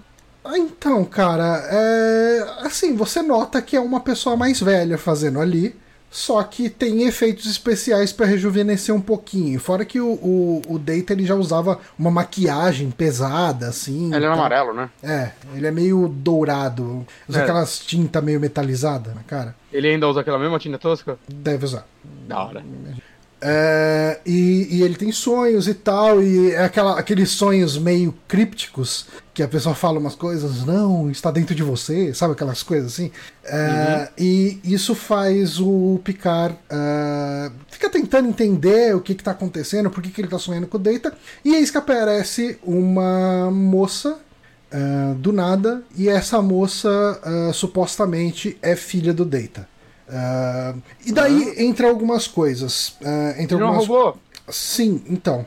Um, essa série, ela é uma série que. É, aquele negócio que eu tava falando, eu não sei se eu concluí aquela ideia. Ah, mas quem não assistiu Star Trek vai curtir a série? Eu imagino que dê pra curtir sim, porque é uma história intrigante, tem alguns elementos acontecendo ali e tal, mas se você conhece uh, uh, o Star Trek mesmo, o The Next Generation, você começa a pegar muito detalhe de background que, de coisas que foram estabelecidas pelo The Next Generation. Por exemplo, hum. um, assim, todo esse lance da filha tem um episódio que chama The Offspring que é o, o Data fazendo um androide porque ele queria ter uma filha. E, hum. e assim, tem. É, é, é um episódio mega triste e tal. Ele com certeza tá no guia lá que você pegou é, pra ver. Uh, e, e, você vê uh, o quanto era importante pro Data ter uma filha. Uh, e, e, eu acho que isso, eu imagino que isso vai ter desdobramentos na série, mas eu consigo imaginar a semente disso sendo aí toda a questão do Android é, um, é uma pessoa ou é um objeto que foi introduzido lá no, no The Measure of a Man, que é um dos episódios mais comentados de The Next Generation. acho que ele é da segunda temporada, se não me engano. Ou da primeira. Eu acho que é da segunda. É que, que querem desmontar o Data. É, eles querem desmontar o Data para entender como ele foi feito para poder recriar e fazer mais datas, né? Mais androids daquela série. Uh, e daí o, o Picard defende que ele é um indivíduo, então ele não deve ser desmontado porque ele pensa, ele tem sentimentos, ele tem, sabe, ele, ele, pode ser considerado um ser ciente, né? Autociente. Uhum. E daí tem toda uma discussão. Inclusive, uh, aparece uma das personagens ali, que é a, a, Agnes Jurati, que é uma doutora lá que trabalha num, num departamento de, de robótica, né? De, que estuda androides. Ela é discípula do Dr. Bruce Maddox, que era o cara que queria desmontar o Data nesse episódio. E é um cara que apareceu nesse episódio, sabe? Tipo, numa hum. série de sete temporadas, uh, tipo, com 26 episódios, episódios cada. E, e, assim, é tão importante, é, é uma referência tão direta que sim, ela é Uh, discípula desse cara. E esse cara eu imagino que vai aparecer na série. Eu, se bobear, até ele apareceu e eu não notei, mas eu imagino que ele vai aparecer, porque o Picard tá falando muito dele, de recrutar ele para ele ajudar, sabe? Uh, uhum. Enfim, eu acho que vai ter uma referência mais direta. E, e assim, ele tem muitos easter eggzinhos no meio dos episódios fazendo referência. Esses eu tô indo atrás de vídeo no YouTube, né? Que tem lá 63, 63 easter eggs no segundo episódio de Star Trek. E aí o vídeo, a, a Thumb tem uma seta apontando pro negócio que não tá no vídeo. Mano, eu, eu, peguei, eu peguei pra mim agora vídeos com seta na thumb eu não, não, não abro mais. Uhum. Mesmo que o título, o clickbait me pegue no âmago, eu, eu me forço a colocar... Setinha vermelha e um zoom. E um zoom. Vai tomar no cu essa porra, mano. Para com essa merda. Essa...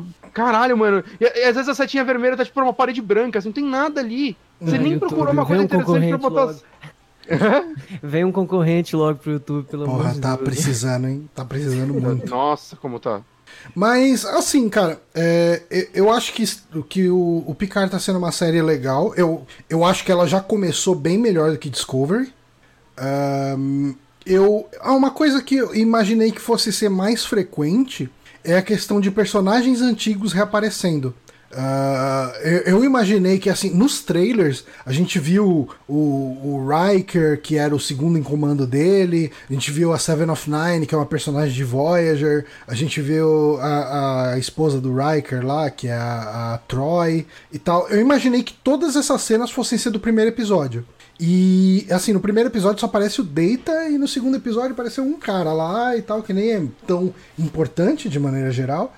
E eu imagino que eles vão pulverizar os personagens clássicos em episódios, assim, aparecendo ao longo da série. Uh, ele tá focando, assim, sim, tem um foco no Picard, mas tem um foco nessa filha do Data, tem um foco num cara que ele é um Romulano. Uh, no segundo episódio aparece, em quem, uh, aparece um pouco mais quem são os vilões da série. E eu tô imaginando uma parada bem interessante em relação a eles.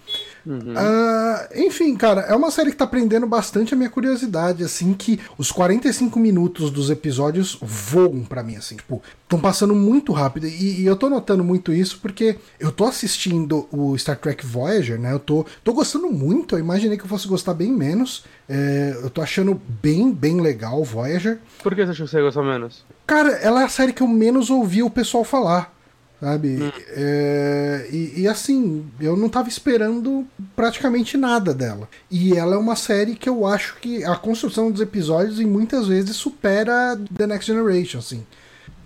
Óbvio que, tipo, um ou outro episódio supera alguns episódios de, de The Next Generation. Mas eu acho que, assim, o o The Next Generation ele foi feito justamente para ser uma próxima geração do Star Trek clássico, assim. Então a premissa dele é bem vaga. São essas pessoas vagando pelo espaço, conhecendo outras raças e, e socializando. Aí levanta episódio aqui com dilema moral, etc, etc. E, mas ele não tem um fio condutor. O Deep Space Nine é uma série que ela tem um fio condutor muito evidente, assim. Você tem a, a questão dos profetas, você tem a guerra acontecendo ali, uh, tipo, os efeitos do pós-guerra, na verdade, entre os bajorianos uhum. e os cardassianos. Uh, você tem um fio condutor e você vê aquela história avançando. Ela é a série mais, assim, tipo, até aquele momento Star Trek era sempre monstro da semana, né? Tipo, a série clássica uhum. e o The Next Generation. Essa série não, ela tinha arcos e, e as coisas que aconteciam no episódio propagavam para o seguinte. Uh, o Voyager ele é um pouco uma volta às origens, uh, no sentido de monstro da semana, só que ele, uh, ao mesmo tempo, ele tem um fio condutor meio tênue. Ele, a história do Voyager, assim, resumindo bastante aqui, um grupo que aparece já desde o The Next Generation, ele foi mais explorado no Deep Space Nine, é, é, os Marquis, Marquis né? Que, é, o que, que, são esses caras? Quando acabou a guerra entre os Cardassianos e os, uh, os Bajorianos, é, teve um cessar-fogo, etc. E você tem a divisão das terras. Ó, tipo, essa terra aqui, então, vai, a gente perdeu a guerra, a gente está cedendo essas zonas planetárias aqui para vocês. Para os Cardassianos, que foram meio que quem, venceram a, quem venceu a guerra. Só que tinha gente morando nesses planetas que eram esses marquis. E os marquis eles falaram: não, a gente não vai sair daqui, a gente mora aqui. Falaram, não, cara, tipo, para de arrumar treta, já foi uma merda finalizar essa bosta dessa guerra, a gente quer acabar com isso. Sai aí quietinho daí, fica na moral, tem outros lugares aí pra você morar, vai morar nos outros lugares. E beleza, eles falam: não, nem fudendo, aqui é minha casa, então a gente vai se rebelar. Então eles são meio que uns rebeldes, né? E o Voyager ele começa com uma missão da Voyager para ir uh, interceptar uns marquis que estavam sendo espionados. Um dos membros da Voyager estava lá como espião nessa nave de marquis. E eles entram numa zona ali que eles acabam sendo, sendo teletransportados para um outro ponto da galáxia. Tipo, uh, levaria 75 anos para eles voltarem de lá onde eles caíram uh, até o quadrante alfa, que eles chamam, que é onde fica a federação. E, e daí vão esses marquis junto com os, os caras da federação. A nave dos marquis explode e eles ficam tudo junto. Então, é, eles meio que são anexados à federação, né? Esses caras eles acabam servindo na nave. Mas é esse grupo de pessoas tentando voltar para casa. Uh, e ele tem esse fio condutor que permeia. Você vê ele sempre querendo voltar para casa, e conforme vai passando os episódios, eles vão chegando mais perto. Fala, porra, a gente conseguiu uh, achar um portal aqui, pá. Daí tem toda a missão do episódio de como entrar naquele portal, de como fazer, vai dar, não vai dar. Alguns episódios eles não conseguem, alguns episódios eles conseguem. Fala, porra, ganhamos 10 anos aqui. Aí beleza. E nesse de pouco em pouco eles estão chegando. Eu tô na, na quinta temporada, indo pra sexta, eles já já estão assim, agora já levaria, sei lá, 50 anos para eles chegarem e, passou 3, 4 anos. Uh, então, assim, esse está sendo o fio condutor de, de, de Voyager. E eu tô muito curioso para a série Picard porque tem uma personagem muito importante de Voyager que vai aparecer nessa série. Hum. E... Da, do, dos protagonistas ou é algum secundário que. Não, não, ela é protagonista. Ela aparece na quarta temporada Uhum. Uh, que é a Seven of Nine. Ela era uma Borg, que os Borg são. Os Borg são o grande inimigo do The Next Generation. Ok. E eles são. Cara, os Borgs eles são os Geth de Mass Effect. Ok. Eles são ah, uma raça meio orgânica robótica que. Manja, eu acho que são os Geth que tem aquelas, aquelas estacas que o pessoal prende e é convertido em meio que uns zumbizinhos. Acho que é, é.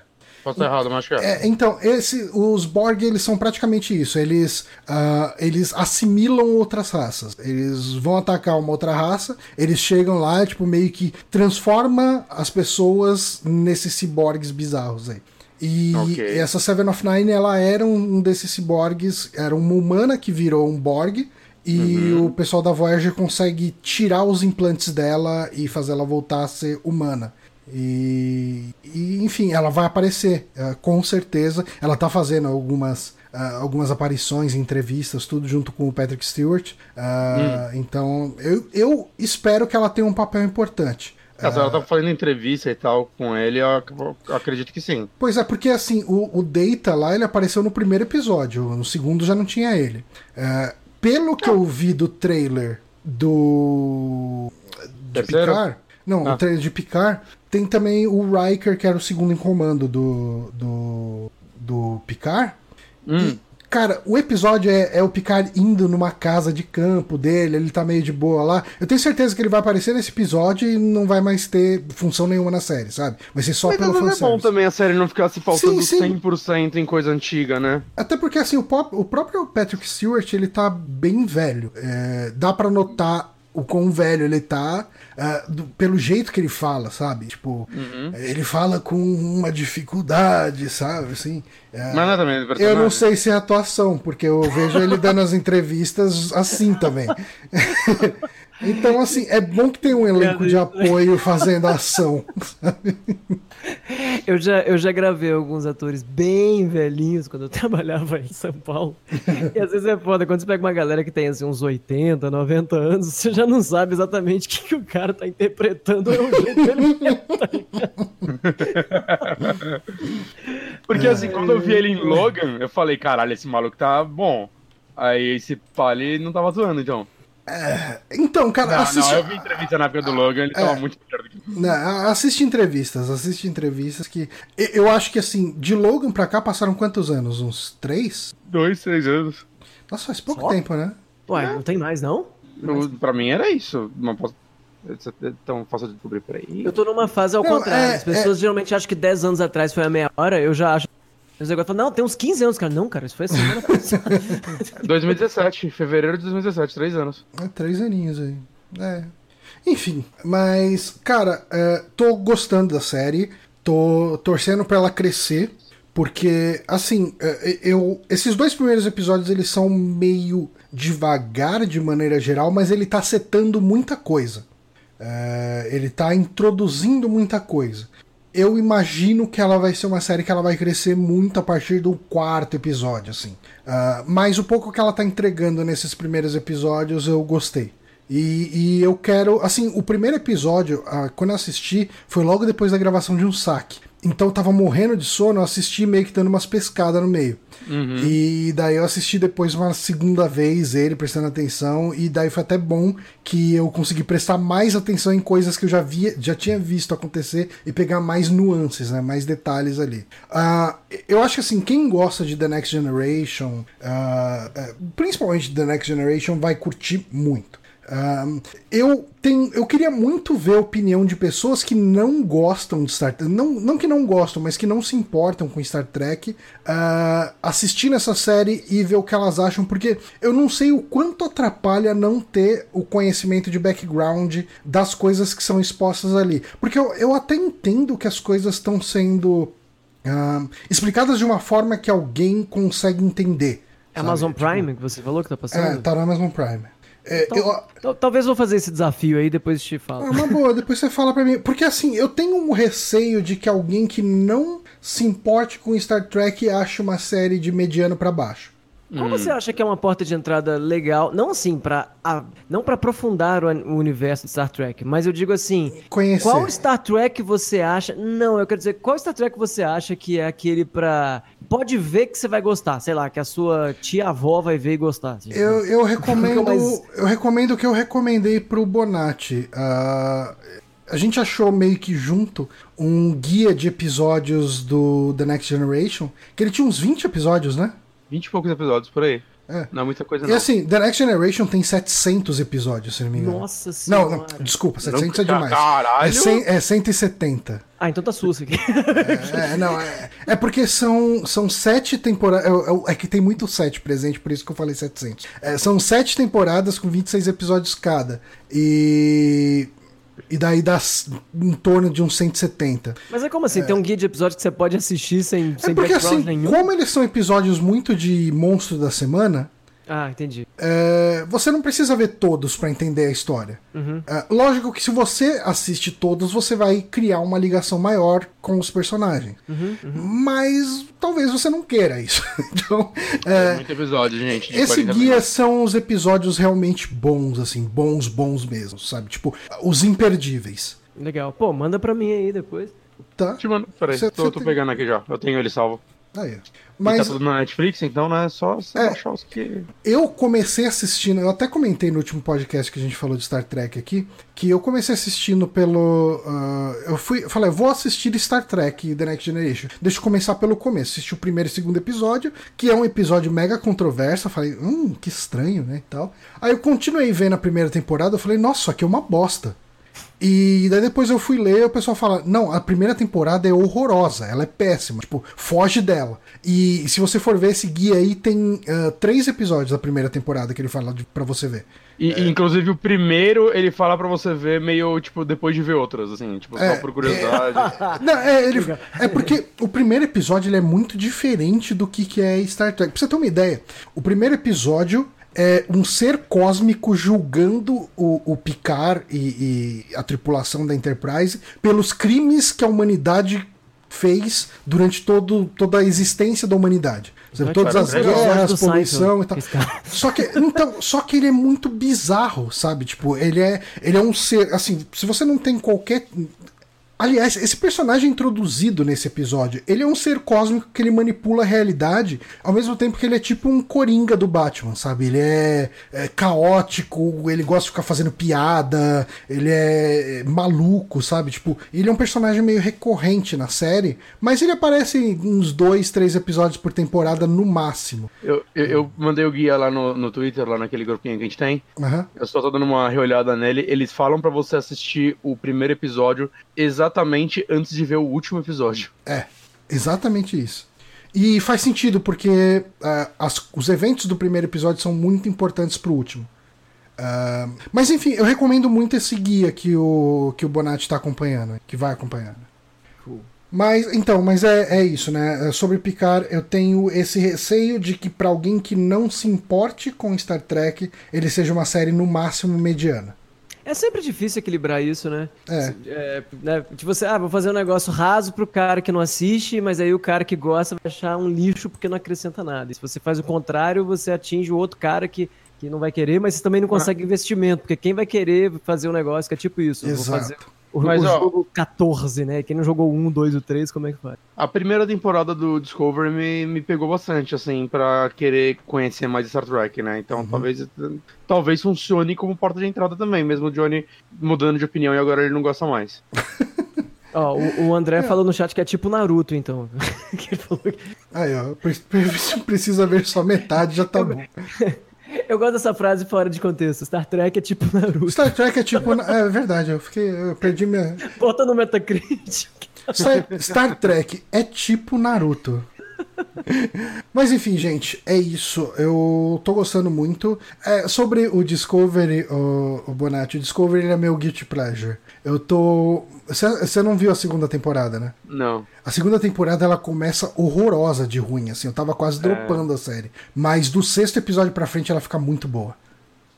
Isso, isso que me Esse é desanimou. assim, problema. seis episódios de 40 minutos. né? São seis episódios. Mas de repente você gosta. né? Quem sabe?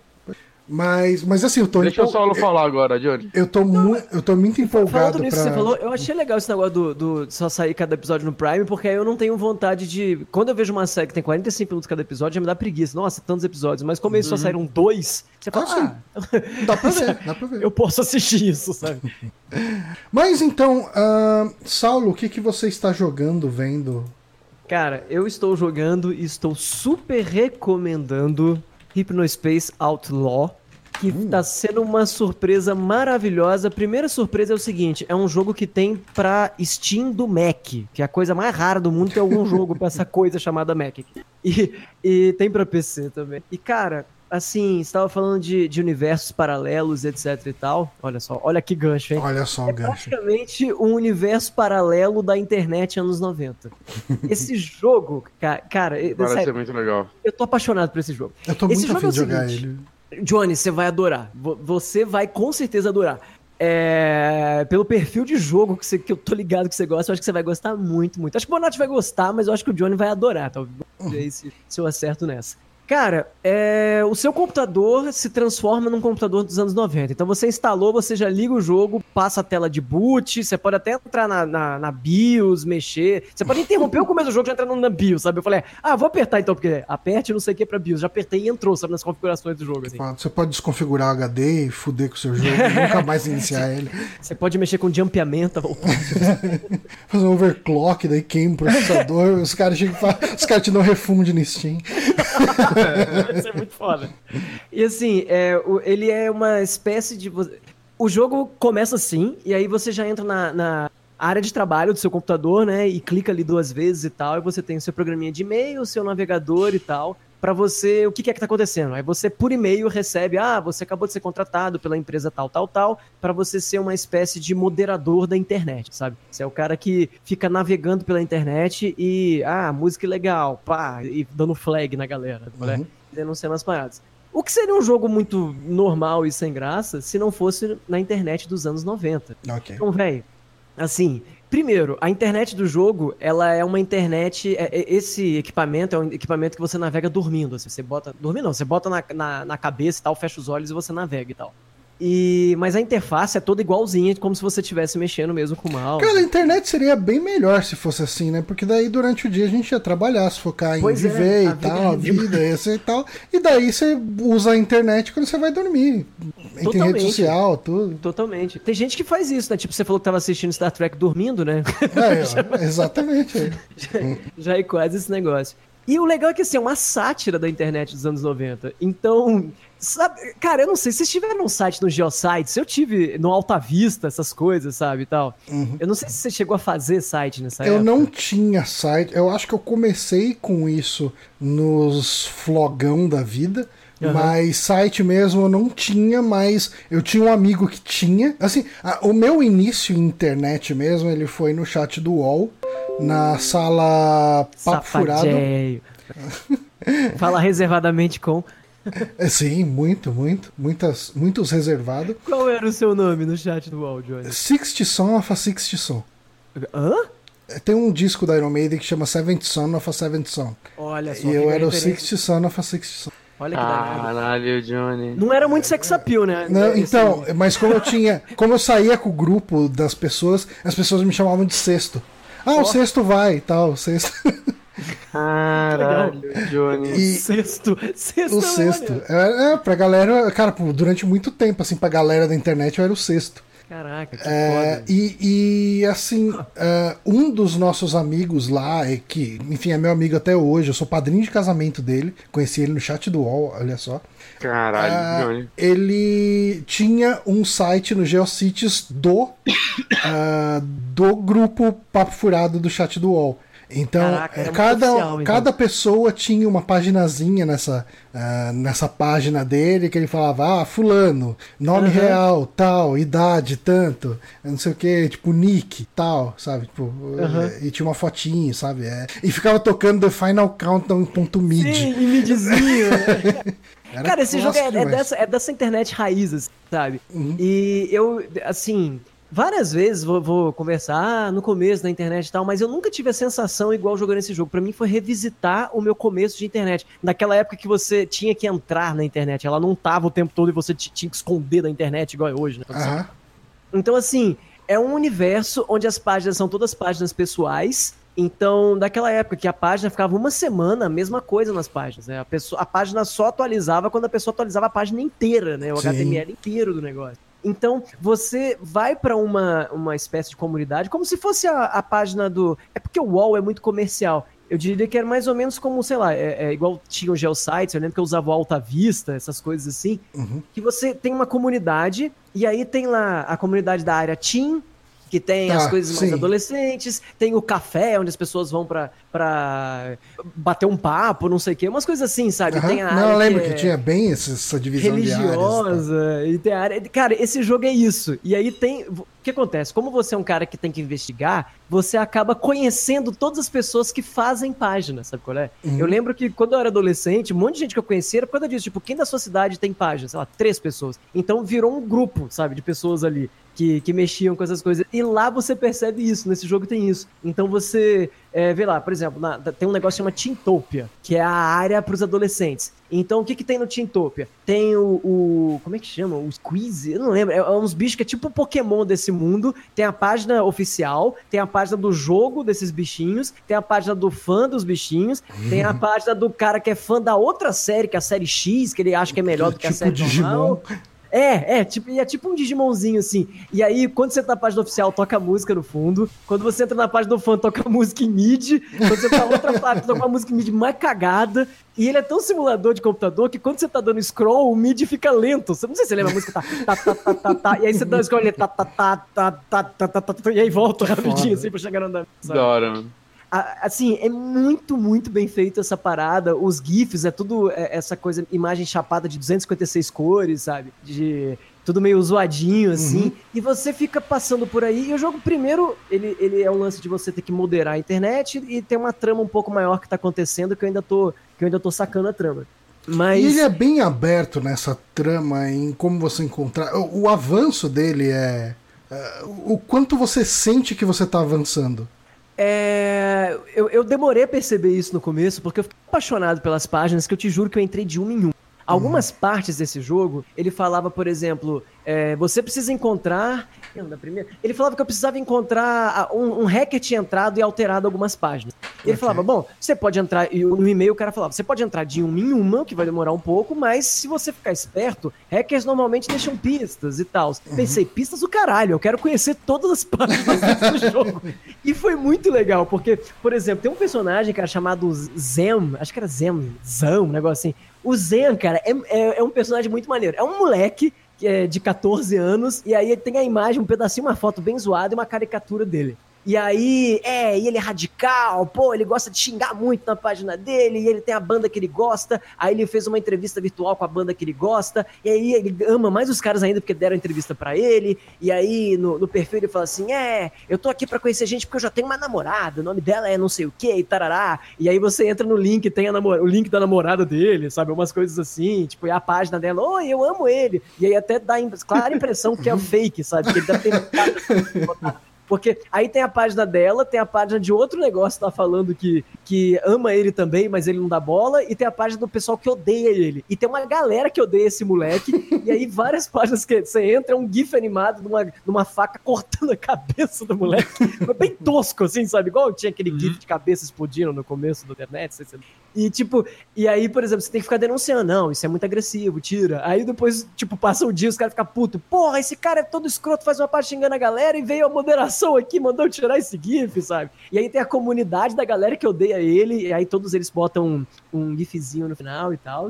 E você tinha perguntado se, se você sente é, o, o flow da parada ali, né? Quando tem algumas missões, quando você termina elas, o jogo acontece alguma coisa que ele te deixa cinco dias depois, qual é? Pra Ah, não dar muito spoiler do que é, mas acontecem coisas que faz. O seu computador às vezes estraga, dá pau no meio, você tem que resetar o sistema, mas você tem que ver a apresentação inteira, tipo aquele logo do Windows entrando, sabe?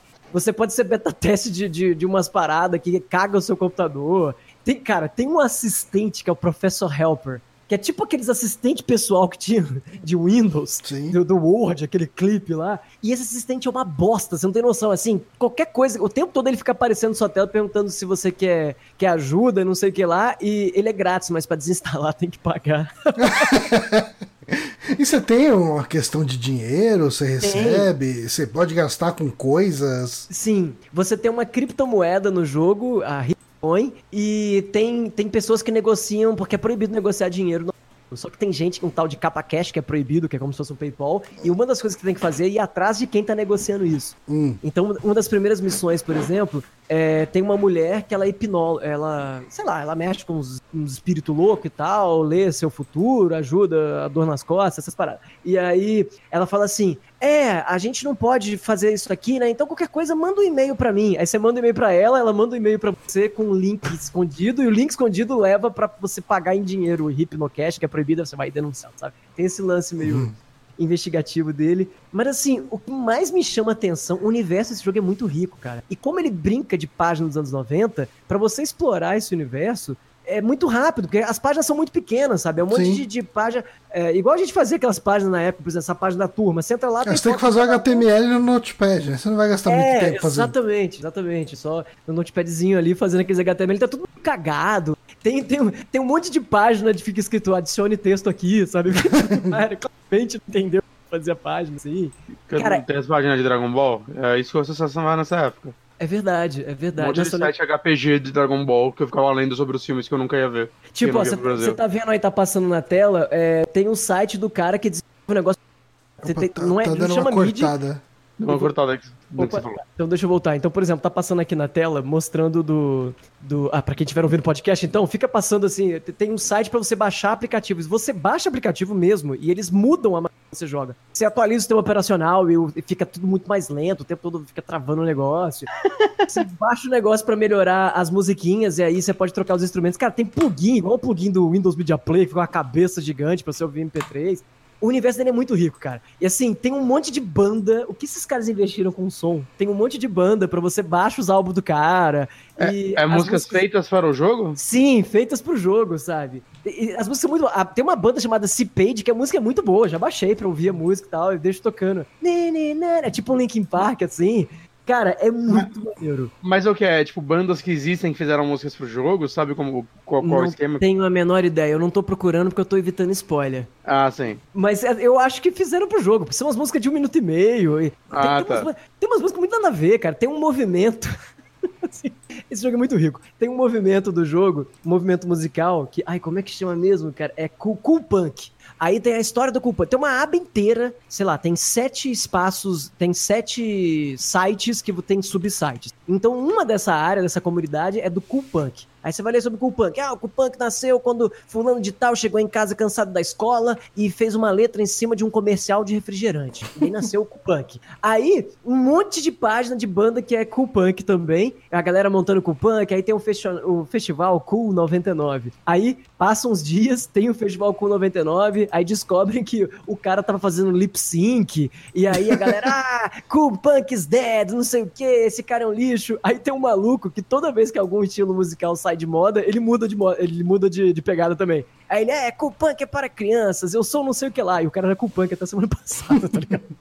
cara, esse jogo é muito gostoso de. Sério, ele é muito gostoso de participar disso. Eu achei que, assim, nada me trouxe uma lembrança tão gostosa de lembrar como era o começo da internet, igual o Hypnospace. Eu acho que ele é, ele é assim, imperdível para quem navegava na internet nos anos 90. Ele é bem anos 90, ele não parece muito internet anos 2000, não, sabe? Ok. E eu acho que ele, assim, para esse tipo de público, ele vale totalmente. E talvez o que eu acho de revés dele é. É total, sim, de jogo de, de meio ficar lendo as coisas, querer participar desse universo, e é 100% inglês. Eu acho, tenho quase certeza que ele não tem nenhum outro idioma, português eu tô ligado que não tem. Então, se você não fica muito, não é nem de entender inglês, se você não é muito confortável em ficar lendo é, coisas em inglês e tal, você vai talvez animar um pouco. As páginas não são enormes, mas são páginas. E para ser divertido, eu acho que você precisa é, tá nessa pegada, sabe? Uhum. E, cara, é sensacional. Ele, ele, tem coisas do tipo assim, de repente tem um, um, site que tá embaixo, esse site é protegido contra o Brief Brain. Aí o outro, esse site é protegido contra o Brief Brain. Que porra é essa? Aí você entra na página do desenvolvedor do software Brief Brain, porque não, a internet vai congelar o seu cérebro, então você tem que usar isso aqui para proteger. E aí, de repente, todo mundo começa a usar aquela porra, sabe? E aí passa uma semana e ninguém mais usa, porque aquilo era um puto de um hoax do caralho. Cara, é, ele parece muito ser bem, bem fiel ao, ao lance do, dessa internet dos anos 90. Tudo que você falou era coisa que a gente passava né, normalmente. Apareceu um vírus lá, apareceu o vírus Madonna, daí tava todo mundo preocupado com o vírus Madonna. Sim, não, e, e os vírus existem no jogo, porque você pega vírus no. Fica todo. Antivírus, Curie Plus, e você compra mesmo, você usa a moeda do jogo que você ganha trabalhando lá no jogo, aí você compra, tem as várias versões do antivírus, tem o Lite, o Pro, e aí e você fica, caralho, qual que eu compro agora? Aí você compra mais barato, aí tem uma, mais uma parte do jogo que fala, puta, devia ter comprado o Pro, tá ligado? Caramba, que foda. Eu tô muito afim de jogar esse jogo, já desde a, tipo, o Heitor, lá do Overloader, tinha falado pra mim, cara, joga esse jogo, você vai adorar. Aí eu tinha visto, eu acho que na época o preço dele tava meio alto. Ah, você sabe quanto que ele tá agora? Ele tá uns 30 conto, né? É, ele tá por aí, acho que tem 8. Nossa, R$37,99. É. É, tipo, então não, nossa, não mas, para- ô, não é tão caro, né? Por, por tudo que o jogo tem. É, não, sério, o universo dele é muito grande, cara. Eu, eu fico as músicas na cabeça toda vez que tu entra na página, e a página entra igual uma página. Então você entra, tem que esperar carregar, abre um negócio, abre outro, abre outro, sabe? Essa paradinha toda. E você fica ouvindo sempre o mesmo MIDI quando você tem que. Um cara você tem que investigar várias vezes, você ouve aquele mesmo MIDI o tempo todo. E é muito maneiro, cara. É, eu imagino que ele tem um lance de, de- Ele deve dar um sentimento de, ah, de. de familiaridade, né? Você vai, puta, voltar na página daquele cara. Você, você sente que você tá voltando no lugar que você conhece. né? Sim, parece que você tá visitando mesmo, sabe? Mais do que um RPG que o cara três linhas de texto quando você entra na casa dele, aqui você vê o personagem falando do que ele gosta, como é que ele é, não sei o quê, e quer realmente ler, porque você lembra que a internet é assim, sabe? Uhum. As pessoas faziam página pessoal pra autopromoção, né? Você não tinha Orkut, não sei o que e tal, você, não, eu tenho uma página, é a Saul Page, olha, eu sou assim, descolado, pai, coisa, sabe? Umas coisas meio assim. É muito, cara, eu adorei esse universo. É, o jogo é de Eu acho que o 2019. estilo gráfico dele é, é bem interessante, porque ele tem alguma coisa de internet anos 90, mas ele tem muita personalidade, assim, uma coisa dele, né? Sim, assim, o personagem. é, tem o personagem que é como se fosse o personagem Cartoon anos 60 dele. Tem a banda de nu metal dele. E ele passa também pelo momento de transição, porque metade do jogo você tá com Windows, sei lá, como se fosse o Windows 3.11, e você atualiza para um, pra um meio 3D 2000, que claramente a sua máquina não aguenta muito. e aí ele fica travando pra cacete, tá ligado? E você fica muito querendo voltar ao seu operacional antigo, mas você não consegue. Que foda, cara. Eu tô muito afim de pegar Cara. esse jogo. Esse jogo é muito bom, Johnny. Eu super indico. Eu tô encalhado, tem quase duas horas e meia na mesma parte. Ele não é um jogo muito, muito fácil. é, Ele tem um lance de ter que ten- tentar entender. Cara, teve um puzzle que eu fiz dele que eu fiquei, não acredito, sabe assim? De você tem que entender um password lá, que você junta várias informações pra fazer. E eu tô numa parte agora que eu acho que eu tenho que entender um outro password que eu ainda não entendi. Hum. E ele é. Ele, ele tem uma dificuldade legal, cara, porque ele começa fácil, mas eu acho que ele vai ficando bem complexo. Ele não é tudo muito na cara, você tem que fazer. E sabe? você acha que ele é muito longo? Eu acho que eu dei uma encalhada nele. Eu acho que eu não devo estar perto. Eu acho que eu devo estar mais ou menos próximo do final do jogo. Mas, por exemplo, al- algumas coisas meio bestas eu demorei muito pra perceber, sabe? Acho que mais porque eu Uhum. tava curtindo ficar, ficar olhando esse universo inteiro. Cara, ele, ele tem, um- tem uma parada que é o seguinte: a área nerd do, do, do- da- da- das páginas, a galera de gibi, é, sei lá, uh, RPG, não sei o que e tal, era uma, eram várias abas que viraram um- uma aba só, tá ligado? Nesse negócio. Então os caras ficaram putos. E eles ficaram tão putos que eles resolveram fazer uma comunidade alternativa nesse jogo. E aí você tem que ficar procurando eles, porque os caras fizeram um mapa, como se fosse um mapa de, de RPG mesmo, você tem que ir passando pela casinha, sabe? Você passa as telas e tal.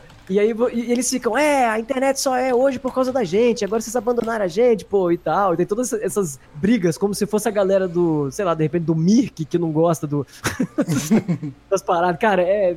Eu tô muito apaixonado pelo universo desse jogo. Eu acho que, cara, esse vídeo dá. Eu tenho muita vontade de fazer um, um vídeo gigantesco com roteiro enorme falando de cada personagem, cada das coisas, porque ele é muito bacana. Sério, eu. Fácil, se eu tivesse jogado ele ano, ano passado, estaria no meu top 10 jogos do ano. Fácil, fácil. Eu gostei demais jogo. Eu acho que eu vou amar esse jogo, cara. Eu tô, tô, tô me segurando, assim, porque o backlog Se- tá nervoso, mas Segura eu... não, cara, compra. ele, é bem, ele é bem maneiro. Tem personagens que dá vontade de conversar jogando agora pra ficar conversando sobre esse A gente cortou tudo aqui. Tem Cortou personagem tudo. que dá vontade de. Tem muito personagem que dá vontade de ficar conversando sobre a história desse cara. Porque são, são adolescentes de 13, 14 anos que, como é que tem a idade que a gente tinha, mais ou menos, quando mexia na internet nessa época, sabe? Uhum. Então eu acho ele é muito gostoso. assim, ele visita um, um, um tempo seu sobre uma coisa que você experienciou e que é muito difícil de, Recriar. né? você replicar. Uhum. É, exato. É, porra, muito gostoso. Super indico o Hypnospace Outlaw, cara. Maravilha, então. Hypnospace Outlaw, é, ele é só pra computador, né? É, Só pra computador. Eu acho que em joystick não funcionaria de jeito nenhum. É, é, é como navegar na internet. É, ele precisa que você esteja envolvido nisso, né? De estar tá sentindo que você tá usando um computador. Sim, até porque ele, como ele emula isso, né? Eu acho que é tão legal jogar no joystick. É justamente legal por isso, de você. Cara, hum. várias, mas olha, no mínimo umas 50 vezes eu dei alt tab sem querer, porque eu queria alternar a aba e eu alternei a aba do computador em vez de alternar a aba. Ai, cara, tá ligado? muito bom. Ele é muito legal. Nossa, que maravilha. Uh, Bonatti, você tem mais uma indicação? Não, não, acho que dá pra. Pra mim dá pra deixar assim mesmo. É, eu acho que a gente tá com quase duas, duas horas, horas de programa. Então acho é. que tá bom a gente, aí pra gente encerrar. Eu uhum. queria agradecer muito a presença do Saulo aqui. Uh, precisamos chamar mais vezes o Saulo. O Saulo, grande amigo Sim. meu.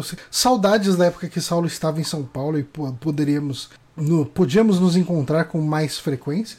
Verdade, mas bons agora, tempos, bons tempos. Agora você está aí. uma semana que a gente tomou uma cerveja, mas tudo bem. É, mas antes disso, fazia um tempão que a gente não se via. É verdade, já tinha aí uns longos vezes. Ah, mas bom, obrigado pelo convite, pô. Você pô. sabe que, pô, me amarra em ouvir os Super Amigos, já de várias gerações de Super Amigos que eu já presenciei, várias formações. Você, Acompanho essa banda desde aí Desde o começo, né, cara?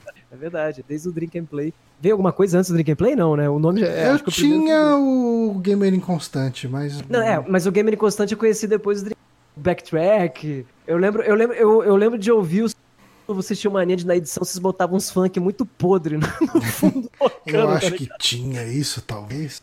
Não, isso era o, o, o Drink and Play, por causa é, do Márcio. Sim, sim, sim. O Márcio botava as paradas. Realmente. É, eu, eu considero o Drink and Play, Super Amigos, Gaming que eu, eu sempre considero como como, né, essa galera aí falando. Ah, eu não, sei que acaba tem uma turma que vem, uma turma que vai, mas Johnny Bonatti tá sempre aí, né, bicho? e o Márcio tá lá com, com o Otávio, o, o Bronco, Bronco, e tem aquele time dele lá, o Mikael, é. né, de vez em quando vê o PH e toda aquela galera. Mas, gente, uh, Saulo quem quiser acompanhar o seu trabalho, uh, além do Oi Saulo, ali Opa. o canal do YouTube que recomendo muito. Sou padrinho deste canal, muito bom, muito divertido. Um, tem também esse podcast que eu não fazia ideia que ele existia até agora pouco. Eu achei que tu conhecia, pô. Eu não fico fazendo. Não. Virando pros amigos podcast falando. Porra, mas daí às vezes eu preciso saber que você tá fazendo essas coisas. Exato. Não, o podcast com o Six começou de um negócio muito engraçado, porque quando, quando saiu o Sekiro, eu e o Six pegamos no, no dia do lançamento. E aí um mandou mensagem pro outro, mensagem de áudio. Eu tenho, né, costumo mandar umas mensagens de áudio. Eu mandei uma mensagenzinha pro Six, 4 minutos. Aí ele me respondeu com uma de 7. Aí eu respondi com uma de 10, ele com uma de 12. Mas aí a gente começou os áudios de 20 minutos. Virou um negócio ridículo, assim.